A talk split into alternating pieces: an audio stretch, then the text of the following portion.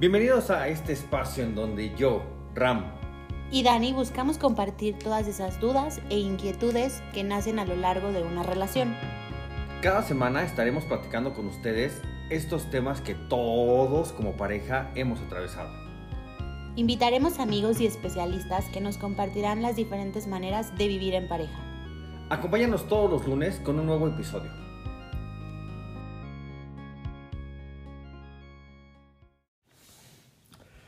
Muy buenos días, tardes, noches, dependiendo la hora que nos escuchen. Bienvenidos a un capítulo más de este podcast Sí Acepto. El día de hoy, pues traemos un tema un poco fuera de lo, de lo común o fuera de lo normal. Vamos a hablar acerca de situaciones y actividades paranormales que nos han sucedido como individuos y como pareja.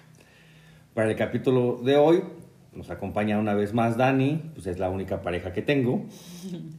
Hola Dani.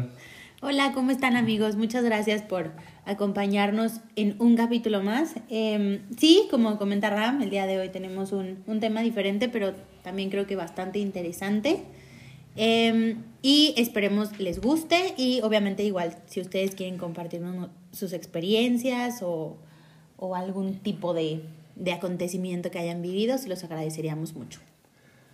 Pues vamos a comenzar platicando acerca de, de este tema. De Pero espera, ¿ya que- les dijimos el tema? Ya, ya lo dije. Gracias por hacerme caso. Ay, es que, bueno, quería Sí. comentarles antes de empezar, creí que no les habíamos dicho el tema, eh, que precisamente quisimos como abarcarlo un poco porque yo le comento a Ram que antes de conocerlo a mí no me había pasado realmente nada paranormal. Y en el momento en el que lo conozco, empiezan a suceder cosas que vivimos en pareja, de manera individual, pero está como muy chistoso que antes de conocerlo, la verdad es que no sé si tal vez yo no lo había notado y al conocerlo a él lo comienzo a notar, pero definitivamente lo que yo recuerdo es no haber vivido algo algo parecido antes de conocerlo. Bueno, sí, nuestro, nuestro tema es actividad paranormal que hemos experimentado. Aunque yo no sabría qué, qué es lo que me da más miedo, dejar mi teléfono sin contraseña o alguna experiencia de fantasmas que, que he vivido, que son muchas las que he vivido. Eh, bueno, quiero comenzar comentando que pues esto del lo paranormal, el miedo y todo eso es algo que, que yo lo, he- lo he vivido pues desde pequeño, o sea, a manera de anécdota y de plática. Yo desde que era pues, un niño, tenía seis años aproximadamente, yo creo que menos. Si nos estás escuchando, Rocío, ¿te acuerdas cuando nos quedábamos a dormir en casa de mi abuela con Rosalba, mi tía Rosalba? Pues para dormir ella nos ponía películas tipo El Exorcista, o sea, yo me acuerdo de haber visto la película El Exorcista a los seis años No inventes. nos contaba historias de terror del libro de Edgar Allan Poe. El Cuervo, me acuerdo que era de mis historias favoritas antes de dormir.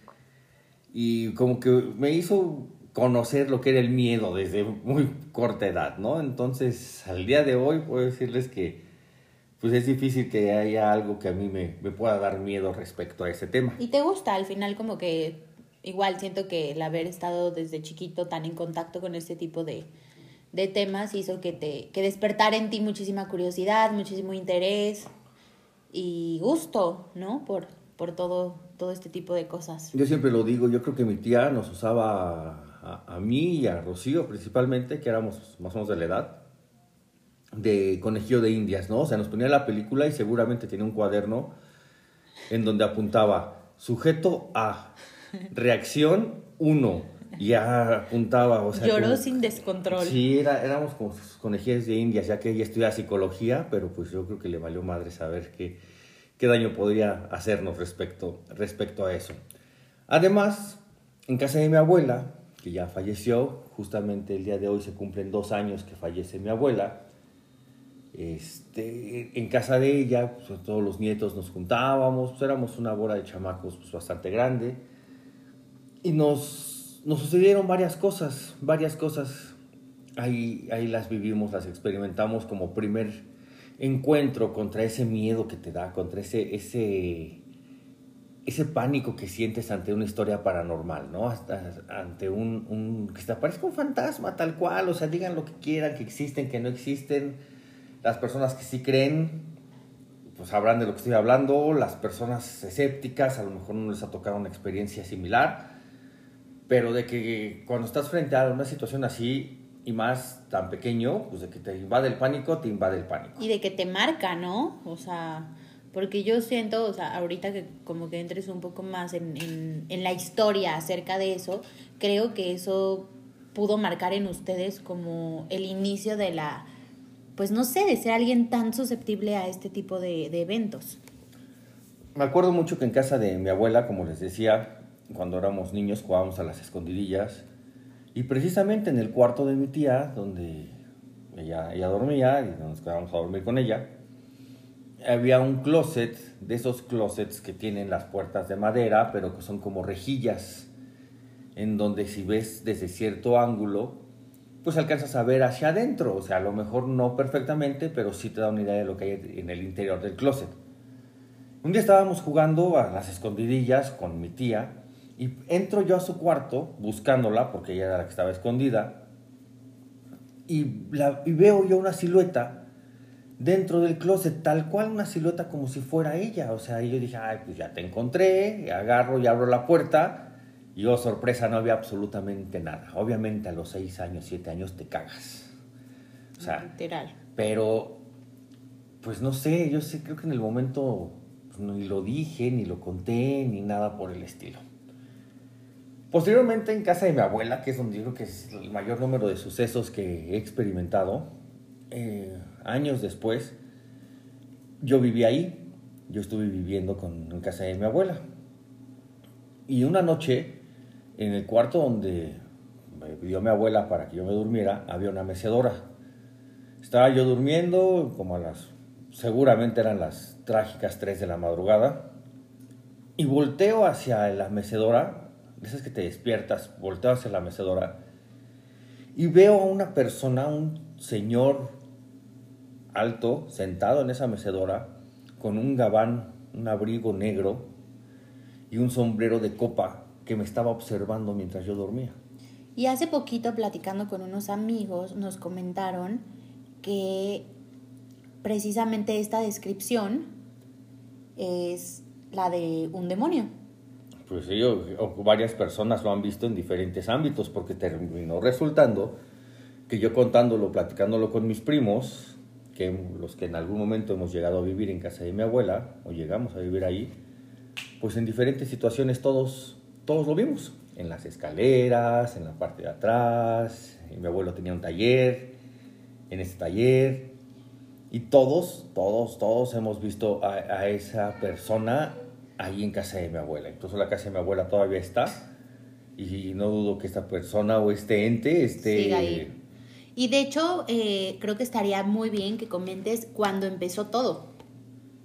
Bueno, cuenta mi mamá que cuando ellas con sus hermanas eran jóvenes, antes de tenernos, más me acuerdo de esto, como que alguna vez me lo platicó, ¿no? Que ellas estaban, creo que limpiando la casa de la abuela, entre todas, las, ella y sus hermanas, y un señor, con esta descripción, se acerca a la ventana de la calle, hacia adentro, hacia la sala, y les hace, les llama o les toca la ventana y les habla y les muestra una cadenita de oro, como para llamar su atención y, y, y pues cuando salieron a ver ya no había absolutamente nadie. Entonces, en lo que yo he leído respecto a esto, porque esto es un tema que a mí me atrae bastante, dicen que cuando un ente toca la puerta, que tú llegues a escuchar que algo toca la puerta y tú abres, le estás permitiendo la entrada a ese, a ese ser. Y curiosamente, a partir de este acontecimiento fue que comenzaron a pasar, pues, A que todos lo veíamos. ajá, cosas ya paranormales. Y ahí en casa de mi abuela sí se veía, cada, bueno, se escuchaba cada rato, por ejemplo, si mi abuelo estuviera, como si mi abuelo estuviera subiendo las escaleras, sus pasos pesados, grandes. Mi abuelo era un hombre robusto, eh, que cuando subía las escaleras, pues oía el peso de sus pisadas en los escalones. Y de momento nosotros lo escuchábamos y decíamos, ay, pues ahí viene el abuelo, se escuchaban las pisadas tal cual y pues no, nunca, nunca había nada, ¿no? Ay, qué fuerte. Muchas veces en el, en el cubo de las escaleras, que daba de la planta baja a la planta alta, veías cómo, más bien escuchabas, estabas pasando por ahí y escuchabas cómo pegaban en la parte de, de alta sin que hubiera nadie arriba. O sea, eran, eran muchas cosas. Y, y ya saben, mi abuela la típica de miéntales la madre y se va, ¿no? Y empezábamos a escuchar y mi abuela era de, vete la chingada, eh, no, no vengas. Y según ella, Ayudaba. así espantaba, yo creo que los gritos de mi abuela daban más miedo que ellos mismos, ¿no? Porque según ella sí se, Iban. se iban esos, esos entes, esos seres. Como dice Dani, todo esto a mí me pasó desde corta edad y a lo mejor a ella su, en su niñez, pues no, no vivió nada referente o, o, o, que le hiciera pensar. Pero bueno, yo creo que sí, ¿no? Lo que escuchabas en casa de tu mamá. Pues eh, te vivíamos en un edificio y el departamento de arriba de casa de mi mamá estaba vacío. Pero yo le comentaba a mi mamá que constantemente escuchaba en mi cuarto, en la noche o en las madrugadas, como si jalaran muebles y como si arrastraran cadenas. Ese departamento pasó muchos años vacío y, y como que pues obviamente llamaba la atención porque era na este, este edificio nada más era de tres pisos. El primer piso era donde estaba yo, donde estaba mi recámara, el segundo piso estaba vacío y el tercer piso vivía mi tía pero mi tía no vivía en el país en ese entonces y por muchos años no vivió en el país entonces, por consecuencia, también estaba vacío y se escuchaban como arrastrando cadenas, moviendo muebles, pero la verdad es que me acuerdo que yo se lo comentaba a mi mamá y mi mamá pues nunca, nunca le dio como importancia. Entonces, al no darle ella importancia, pues yo como que lo dejaba pasar. Nunca, nunca fue, nunca pasó a más.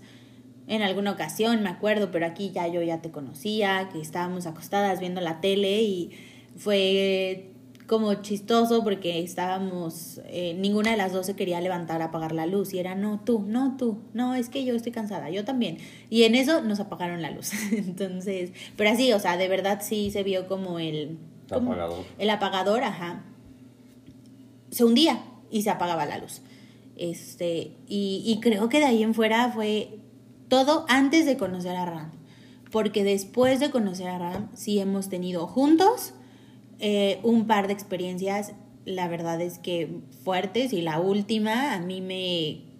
Ya, ya ahorita puedo decir que ya tengo un poco de, de vivencias acerca de esto, pero no sé, es muy chistoso como esta cuestión de, no sé, no sé si llamarlo energía o, o qué es lo que sea, que, que te vuelves como un poco más sensible, porque siento que antes probablemente me pasaban cosas que yo ignoraba y a lo mejor ya al estar con Ram y que, y que precisamente a él le gusta todo esto y lee, aprende y todo, como que vas a lo mejor eh, agudizando tus sentidos y al hacerlo vas notando cosas que probablemente siempre estuvieron, ¿no? O, o no sé, no, no, no, tengo realmente como una explicación, pero sí, sí tengo, tenemos un par de experiencias juntos.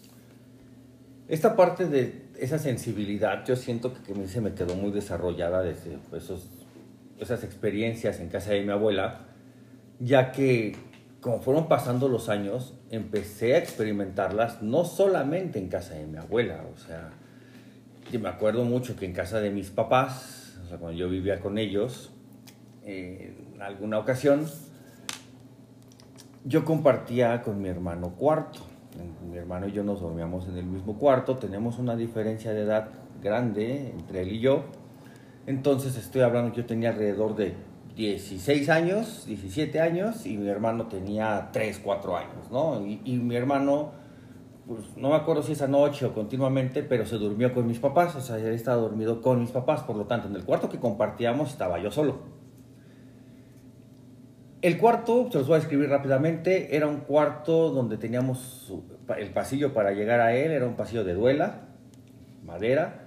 Las paredes estaban forradas como también de un tipo de madera, a mi papá siempre le gustó mucho ese, ese estilo. Dentro del cuarto, la cama tanto de él como la mía eh, eran las bases de madera, las cabeceras de madera, teníamos un ropero que era de madera, el mueble de la televisión o de los aparatos de nuestro cuarto era de madera, o sea, era un, cuarto de madera, ¿no? O sea, nada, las paredes no eran de madera, pero todo lo demás sí. Eh, estaba yo durmiendo y alrededor de las 3 de la mañana dirán... por cada vez que dijiste madera. dirán que es casualidad o no sé qué, pero eran las 3 de la mañana. Y... Eran las 3 de la mañana y empieza...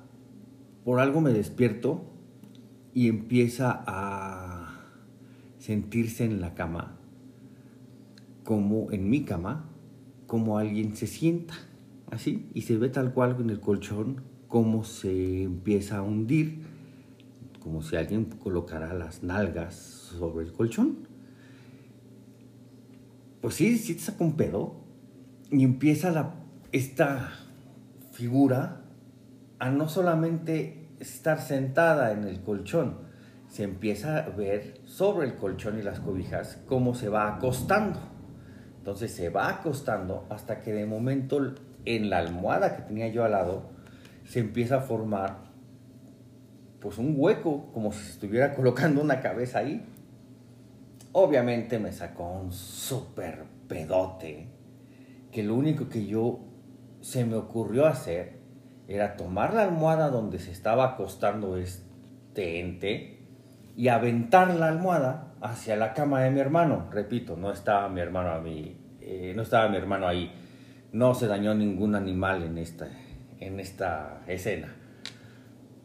Aviento la almohada y automáticamente todos los muebles empiezan a rechinar, empiezan a tronar así, como que si se hubiera encabronado este, este ente, y se empieza a salir por el pasillo y se va escuchando como el piso, el recubrimiento de madera de las paredes, todo va va tronando. Al día siguiente, cuando me despierto, pues mis papás no, oyeron nada, no supieron nada, mi hermano pues estaba con ellos, el único que había pasado por esa experiencia pues fui yo. La verdad fue una de las experiencias en carne propia de las más fuertes, porque sí, sí, vamos, se, me iba a subir el muerto, pero antes de subirse se acostó a echar una jeta. Sí, está cañón. Y pues bueno, ya eh, teníamos un poco de años de relación, eh, también un par de años viviendo juntos, teníamos ya nuestro hijo y vivimos un tiempo en un departamento en Paseos de Tasqueña, que precisamente pues es como muy conocido que hay muchas casas que han tenido cierto tipo de experiencias paranormales eh, vivimos en un departamento que es de mi mamá y mi mamá cuando lo compró lo compró en obra negra. Todos los departamentos se fueron construyendo, pero mi mamá no construía el suyo. Pasaron los años y durante mucho tiempo ese departamento estuvo pues ni siquiera construido, o sea, literal estaba era tierra, no había nada. Tiempo, años después, mi mamá lo empieza a construir y bueno, nosotros llegamos a vivir ahí. Y cuando llegamos a vivir ahí, la verdad es que no eran, yo no sentía una vibra negativa, pero teníamos en ese entonces una perrita que se llamaba Camila. Y Camila era la perra más tranquila del mundo, eh, vivía siempre en su rollo, en su mundo, no era una perra que se la pasara ladrando ni nada, muchísimo menos llorando. Acondicionamos la casa y en el lugar donde pusimos la tele, Camila, siempre que estaba yo sola con, con el niño, bajaba la cabeza donde estaba la pared y donde estaba la tele, bajaba la cabecita y empezaba a llorar. Y se podía pasar, no les miento, 30 minutos llorando continuamente con la cabeza agachada como si le estuvieran sometiendo. me acuerdo que yo le hablaba y era Camila, Camila, Camila y mm, Camila no estaba, o sea, era como si no me escuchara. Ella seguía llorando, tenía que hacer yo como un ruido a lo mejor muy fuerte, como cerrar una puerta muy fuerte para que Camila como que, no sé, yo lo, yo lo presentía que era como si se despertara, como si reaccionara. Y curiosamente, em, no, no recuerdo en qué mes llegamos a vivir ahí, pero a los pocos meses hicimos un Halloween. Y en este Halloween llegaron unas amigas mías.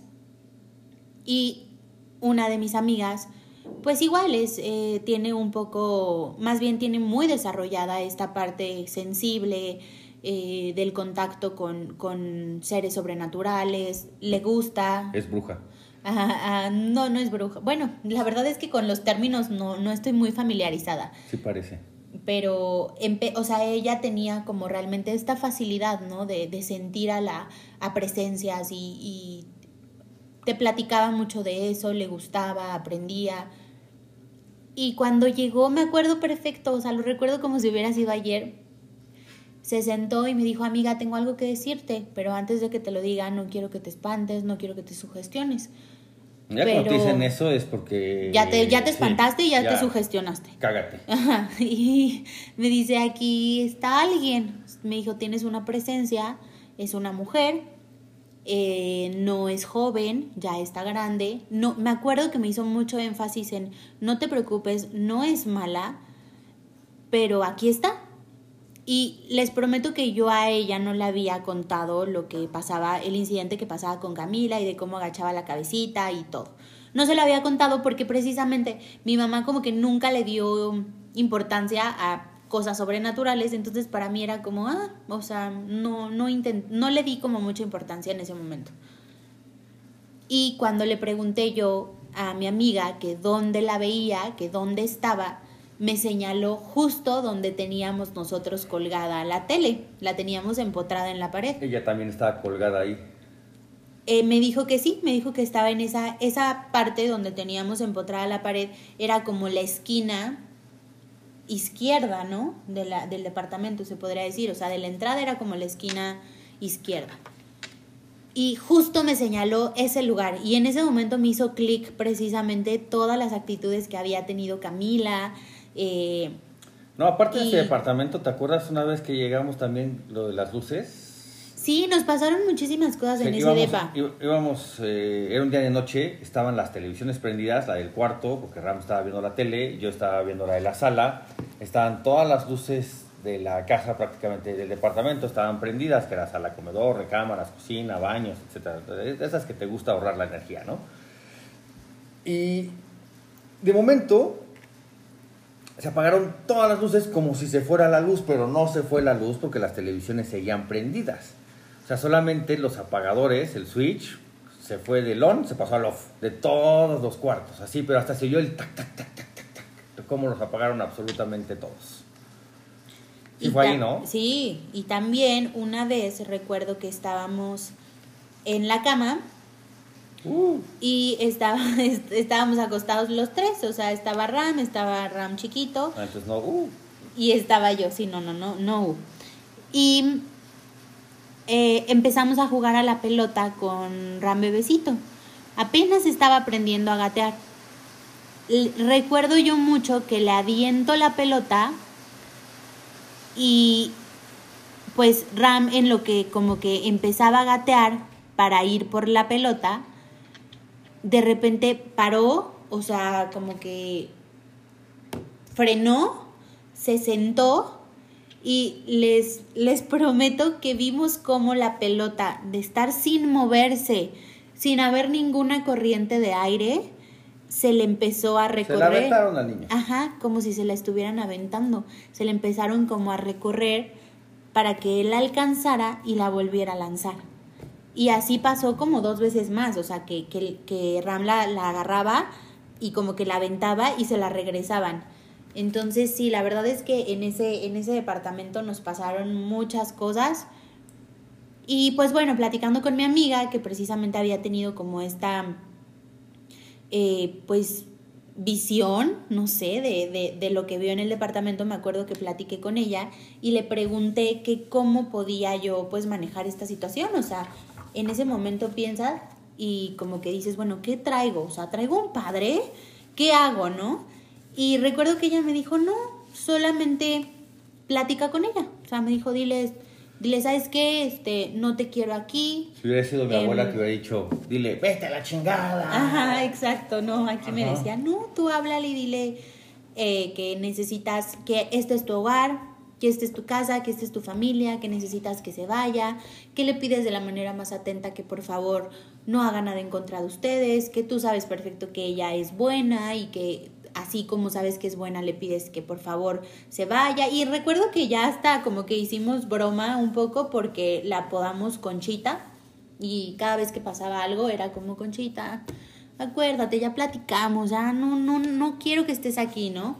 Y bueno, para cerrar un poco como el tema con ese departamento, eh, nos terminamos mudando y posterior a eso se cambió ahí una compañera de trabajo en, en, el momento donde estábamos viviendo ahí, yo trabajaba en X lugar, una compañera se, se cambió a ese departamento y yo no le dije nada precisamente porque no quería como sugestionarla.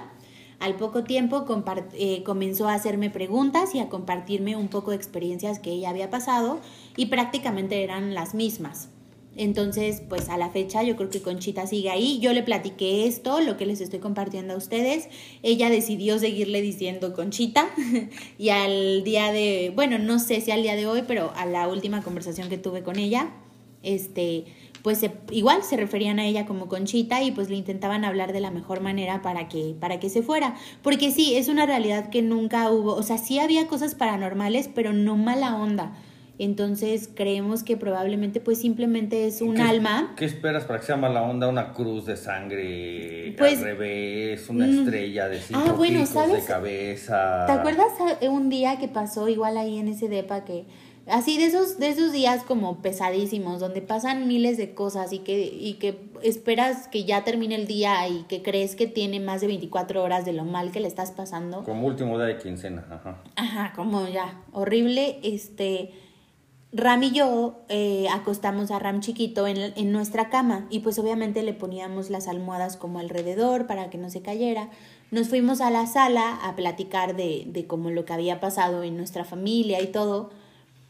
Y de repente escuchamos como un golpe horrible y no sabemos cómo el niño terminó en el piso, pero de una manera como inexplicable, o sea, no había forma que, sea, que, que pudiera él solito haberse caído y aparte fue como súper aparatoso, entonces... Se le iba a llevar una bruja. Me acuerdo que ahí sí le platiqué como a mi amiga y me dijo que era como todo la cuestión de la energía probablemente de ese día, que habían habido como muchos, muchas cosas en ese momento que ese día no nos salieron y como esa energía probablemente había como como perjudicado, por así decirlo, la energía de la casa y como que culminó en la caída de Ram chiquito y me acuerdo que se abrió la cara y, y fue como fuerte, pero, pero realmente vamos, eso fue lo más fuerte que nos pasó, o sea, sí nos pasaron cosas, pero nunca atentaron contra nuestra, nuestra integridad física, ¿no?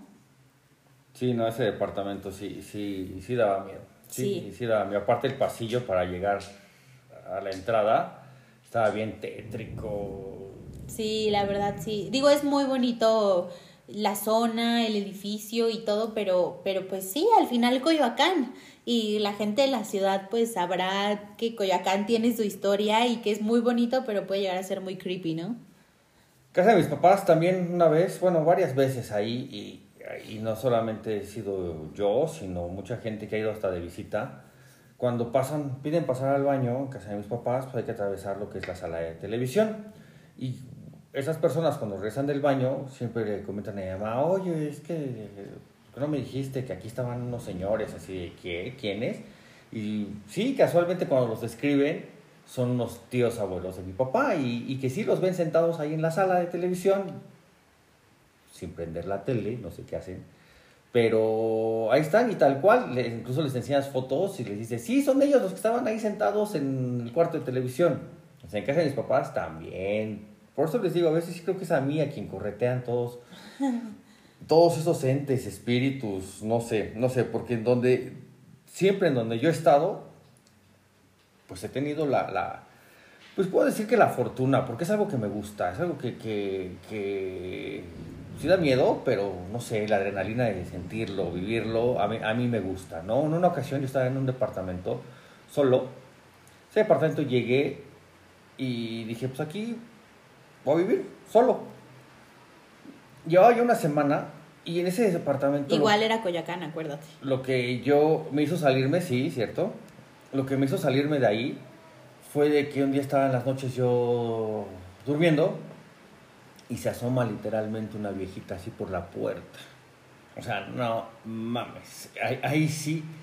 Porque no es lo mismo que veas que algo se mueve a que veas la jeta de algo que te está vigilando mientras duermes. No, no, no, no, no. Al día siguiente yo estaba entregando de regreso ese departamento. Dije, yo aquí no me quedo, yo aquí no me quedo. O sea, pero aparte, como dices, sentías la vibra de, de que a lo mejor ese, ese, ese ente sí era malo. Sí, sí estaba. Sí, porque ese ese, sí, te cañón. llenaba de pánico, de miedo. Ajá. Ese sí estaba muy. Sí, muy porque en el depa que estábamos con Conchita, realmente nunca sentimos miedo de estar ahí. No. Podíamos dormir, o sea, nunca se sintió como ese pánico, ¿sabes? Sí, no, ese, ese, ese me acuerdo mucho que sí, sí fue de mucho miedo. Les repito, varias veces yo siento que a mí es a quien, a quien persiguen o no, no sé qué onda. Este. Tienes mucha susceptibilidad, yo creo, a, a precisamente todo, todo este tipo de energías. Un día en el trabajo, yo trabajaba en una escuela, allá en Ciudad de México, una escuela muy grande, seguramente la, la conocen, el, el CUM, en la colonia del Valle. Y un día estando en la noche, porque nos gustaba quedarnos a trabajar en la noche, pues varias veces fue así de que te azotaban las puertas, veías a alguien en los pasillos, veías a alguien en, veías a alguien en las gradas a las 2, 3 de la mañana, como si estuviera viendo un partido de fútbol. Les preguntabas a los guardias y a cada rato veían a alguien afuera de los salones de laboratorios, salones de informática, salones de inglés. Ahí también fueron muchas, muchas, muchas veces en las que me tocó presenciar y decir, vamos, soy una persona que se dedica a la ciencia. Yo todo, todo, todo lo busco explicar de una manera científica. Todo, todo, todo. O sea, mi formación, mi carrera, todo es orientado a la ciencia. Entonces, pues busco que todo tenga una explicación. Ya cuando no le encuentras una explicación a que se te aparezca alguien enfrente, o sea, no mames, no. No, no, no hay forma de que podamos negar, o yo en mi caso pueda negar que, que pues me han espantado. Así honestamente me han espantado. Y sí, me acuerdo que esas te contaba. ¿Te acuerdas tú? Sí, totalmente. La verdad es que eh, creo que tienes muchas experiencias que podrías compartir, porque ahorita voy recordando y digo, y esta, y esta, y esta. Entonces, igual, digo, no sé si sea de interés de ustedes. Él de manera individual ha tenido más experiencias que yo. Pero bueno, también había otro departamento en el que vivimos. En este estábamos en un último piso. Eran, ¿cuántos pisos eran? ¿Eran cinco o seis? Eran un chingo. Sí, eran muchos. Dolían las piernas. Lo que pasa es que ahí no había elevador, entonces teníamos que subir alrededor de cinco pisos y ese departamento tenía como una pequeña azotehuela que no estaba techada. Bueno, sí, creo que la mi- no, sí, sí estaba toda techada, pero tenía como una ventanita. Eh, más bien tenía como el espacio de la ventana, no tenía como tal la ventana. Y de ahí se escuchaban pues muchos perros vecinos. Y un día estábamos, eran, era la madrugada, eran, la verdad no recuerdo la hora, pero A las estábamos, 3 de la mañana. probablemente, pero estábamos dormidos. Cuando en eso empecé a escuchar, Pero a ver, espérame, ¿las 3 de la mañana del nuevo horario o del viejo o del horario de no, verano? pues sí, no, Porque no sé, depende sí, de hay que aclarar. Si es maligno o O benigno. benigno, O sea, Tienes sí. que decir si te ocurrió a las 3 del, nuevo, del horario de verano o del horario de invierno. Pues yo creo que era el horario de verano porque es horrible. Entonces, em, recuerdo que a mí me despierta un llanto. Era como un llanto de perro. Obviamente yo en ese entonces tenía a Camila y yo dije, Camila está llorando. Lo cual se me hizo rarísimo porque Camila se, se dormía con nosotros en su cama dentro de la recámara. Entonces me levanto, abro la puerta y recuerdo que empecé a gritar, Camila, Camila, y Camila sale de su camita dentro de la recámara, o sea, no era Camila. Y como que en ese momento dije yo, qué raro. Camino al pasillo, ese, eh, en ese departamento un pasillo conectaba lo que era el baño y lo que eran las dos recámaras. Salgo al baño y en eso empiezo a escuchar horrible, o sea, como si fuera un, un, ajá, como un perro, pero un perro de un tamaño enorme, o sea, yo creo que ni siquiera un perro, o sea, pero como si estuviera gruñendo algo enorme y les juro que yo escuchaba los gruñidos a mi lado. O sea, fue tan, fue tan fuerte lo que yo escuché, tan cerca, que me acuerdo que me paralicé. Camila empezó como a, como alterarse eh, y empezó como a, a llorar, entre moverse, todo, y como que me empezó a, con la manita, ya saben, como que empiezan a moverte y yo estaba paralizada de lo que escuchaba. Eh, obviamente no, no pude caminar más, yo sentía que yo creí en algún momento que probablemente eran los perros que les comento que, que se filtraba un poco el sonido de, de, esta parte, pero ya después como que me cayó el 20 de que la puerta estaba cerrada y de que no se pudo haber filtrado como ese, como el sonido. Y me acuerdo que fue tanto mi miedo que me regresé a la cama corriendo, desperté a Ram y lloré, o sea, me quedé dormida, yo creo que llorando del pánico que sentía en ese momento, porque era como sí, como un gruñido fuertísimo de algo grande, de algo enorme, y lo sentía yo a mi lado, o sea, literal, que, que estaba gruñendo al lado de mí y que me paralizó. De eso, a mí como a mí me gusta, pues sí, como lo dices, investigar, leer y todo eso, y pues al final de cuentas, con todas las experiencias, pues sí es un tema en el que he buscado profundizar.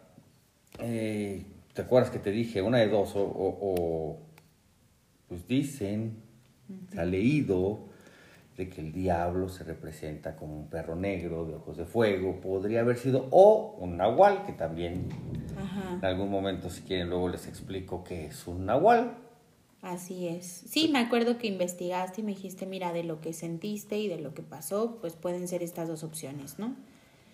Eh, en ese DEPA a mí fue lo único, lo único que me pasó. En ese departamento se escuchaba mucho cómo caminaban arriba y estábamos en el último piso, no había acceso a esa azotea, o sea, y se sí. escuchaba cómo caminaban en las noches, o sea, era, era algo impresionante, porque aparte era un, pues un depa donde se escucha todo y se escuchaba clarito cómo estaban caminando en, las, en, la azotea. en la azotea. Eso a mí no me tocó, pero sí Ram me lo llegó a contar en su momento. En la azotea, sí. Y este, pues bueno, eh, el, último, el último caso que les quiero compartir me pasó hace poquito, eh, no, tiene, no tiene mucho. En mi trabajo actual, eh, trabajo en, en, una casa eh, con unos niños, son dos, uno tiene, bueno, son niños chiquitos, tres, cuatro años. Y estaba yo en, pues, se llama como el, podría ser como cuarto de juegos. Estábamos sentados, estábamos trabajando y en eso el más chiquito se va, se va del cuarto de juegos, usualmente se va a la sala o, va a buscar a su mamá, a su papá, que generalmente siempre están por ahí. Y pues para llegar a la sala necesita atravesar como un pasillo. Y justo le, le, contaba a Ram que está, este, la niña se quedó conmigo, estábamos trabajando y en eso volteo y de reojo pues veo que, Mar que el niño, perdón, ya no está, ¿no? Entonces me levanto y voy a buscarlo y cuando volteo a la puerta les prometo que vi a un niño asomado y que cuando yo doy la vuelta pues me ve y se echa a correr. Entonces yo dije, pues es él, o sea, es... es ajá. ajá, es él y está escondiéndose, está jugando a todo, o sea, conmigo, ¿no? Y todavía yo le empiezo a hablar como para seguirle el juego y cuando volteo al pasillo que él tenía que pasar y que no había forma de que corriera de ese pasillo porque si no yo lo hubiera visto, volteó y en el pasillo no había nada. O sea, el niño no estaba ni siquiera en el piso, en el piso como de abajo. Y yo creo que eso sí ha sido a mí lo que más miedo me ha dado, porque en el momento en el que pasó eso, se me puso la piel chinita y me acuerdo que sentí muchísimo miedo, porque les prometo que yo vi un niño que estaba jugando a las, a las escondidillas conmigo y no pudo haber sido él. No pudo haber sido él porque no estaba ni siquiera en el primer piso y obviamente nadie subió las escaleras. O sea, yo hubiera visto, si hubiera sido él, yo lo hubiera visto. Y obviamente les estoy hablando que esto fue en menos de tres segundos, tres, cuatro segundos. O sea, no, no, no, no, no, no. Ni, no tiene obviamente como niño la rapidez. Y pues como comentábamos un poco, más allá de, de lo que creas ver o de lo que creas vivir, en el momento en el que yo vi, o sea, en el que yo vi al niño y como que me cayó el 20 de todo, sentí muchísimo miedo, sentí muchísimos escalofríos. Entonces creo que ahí puede ser como un indicador de que precisamente es, es algo más. Obviamente eh, la familia con la que trabajo no se lo compartí ni nada porque creo que son temas muy, pues muy delicados y al final hay gente muy escéptica. Entonces... Y si nos estás escuchando fue otra familia. sí. Y por eso ni siquiera quiero decir como realmente los nombres de los niños ni nada porque es, un tema complicado, es un tema delicado en cuestión de que no mucha gente cree y, y pues también pues no tienes la, la certeza de nada, ¿no? Eh, bueno, a manera de cierre, pues yo creo que yo puedo decir que esto es un tema que les compartimos, que lo hemos vivido tanto de manera individual como de manera de pareja, se los repito. Eh, nos pidieron mucho este tema a través de, nuestro de los mensajes en Instagram, por eso quisimos platicar. La, tenemos un par de temas que queremos platicar las siguientes semanas con ustedes. Se los vamos a dejar en, el, en nuestra cuenta de Instagram para que nos ayuden decidiendo con cuál vamos. Vamos a hablar de los dos, pero con cuál hablamos primero.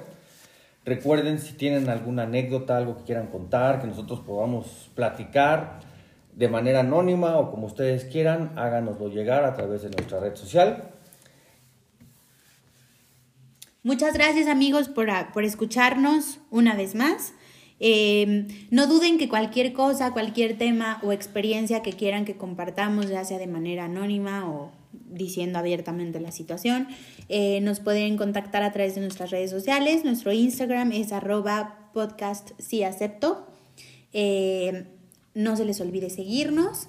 Y pues bueno, muchísimas gracias por escucharnos. Esperemos les guste. Acuérdense que esto lo hacemos con todo, con todo el cariño para poder compartir con ustedes muchas cosas. Esperamos que puedan dormir. Bye.